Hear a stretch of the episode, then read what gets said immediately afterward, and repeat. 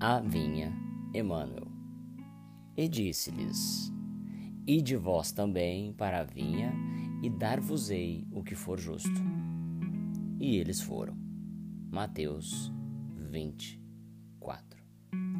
Ninguém poderá pensar numa terra cheia de beleza e possibilidades, mas vagando ao léu na imensidade universal. O planeta não é um barco desgovernado.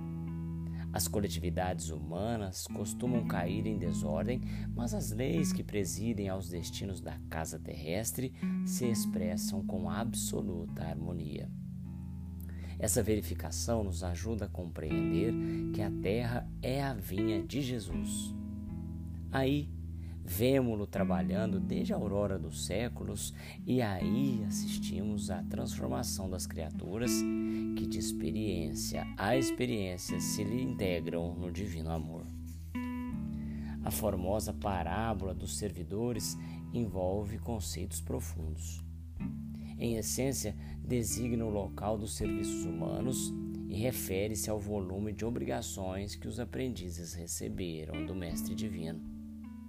Por enquanto, os homens guardam a ilusão de que o orbe pode ser o tablado de hegemonias raciais ou políticas.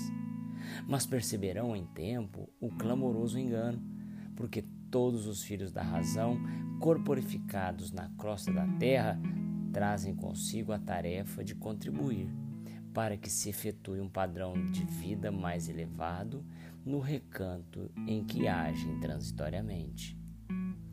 Onde quer que estejas, recorda que te encontras na vinha do Cristo.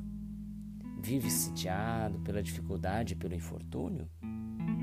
Trabalha para o bem geral, mesmo assim, porque o Senhor concedeu a cada cooperador um material conveniente e justo.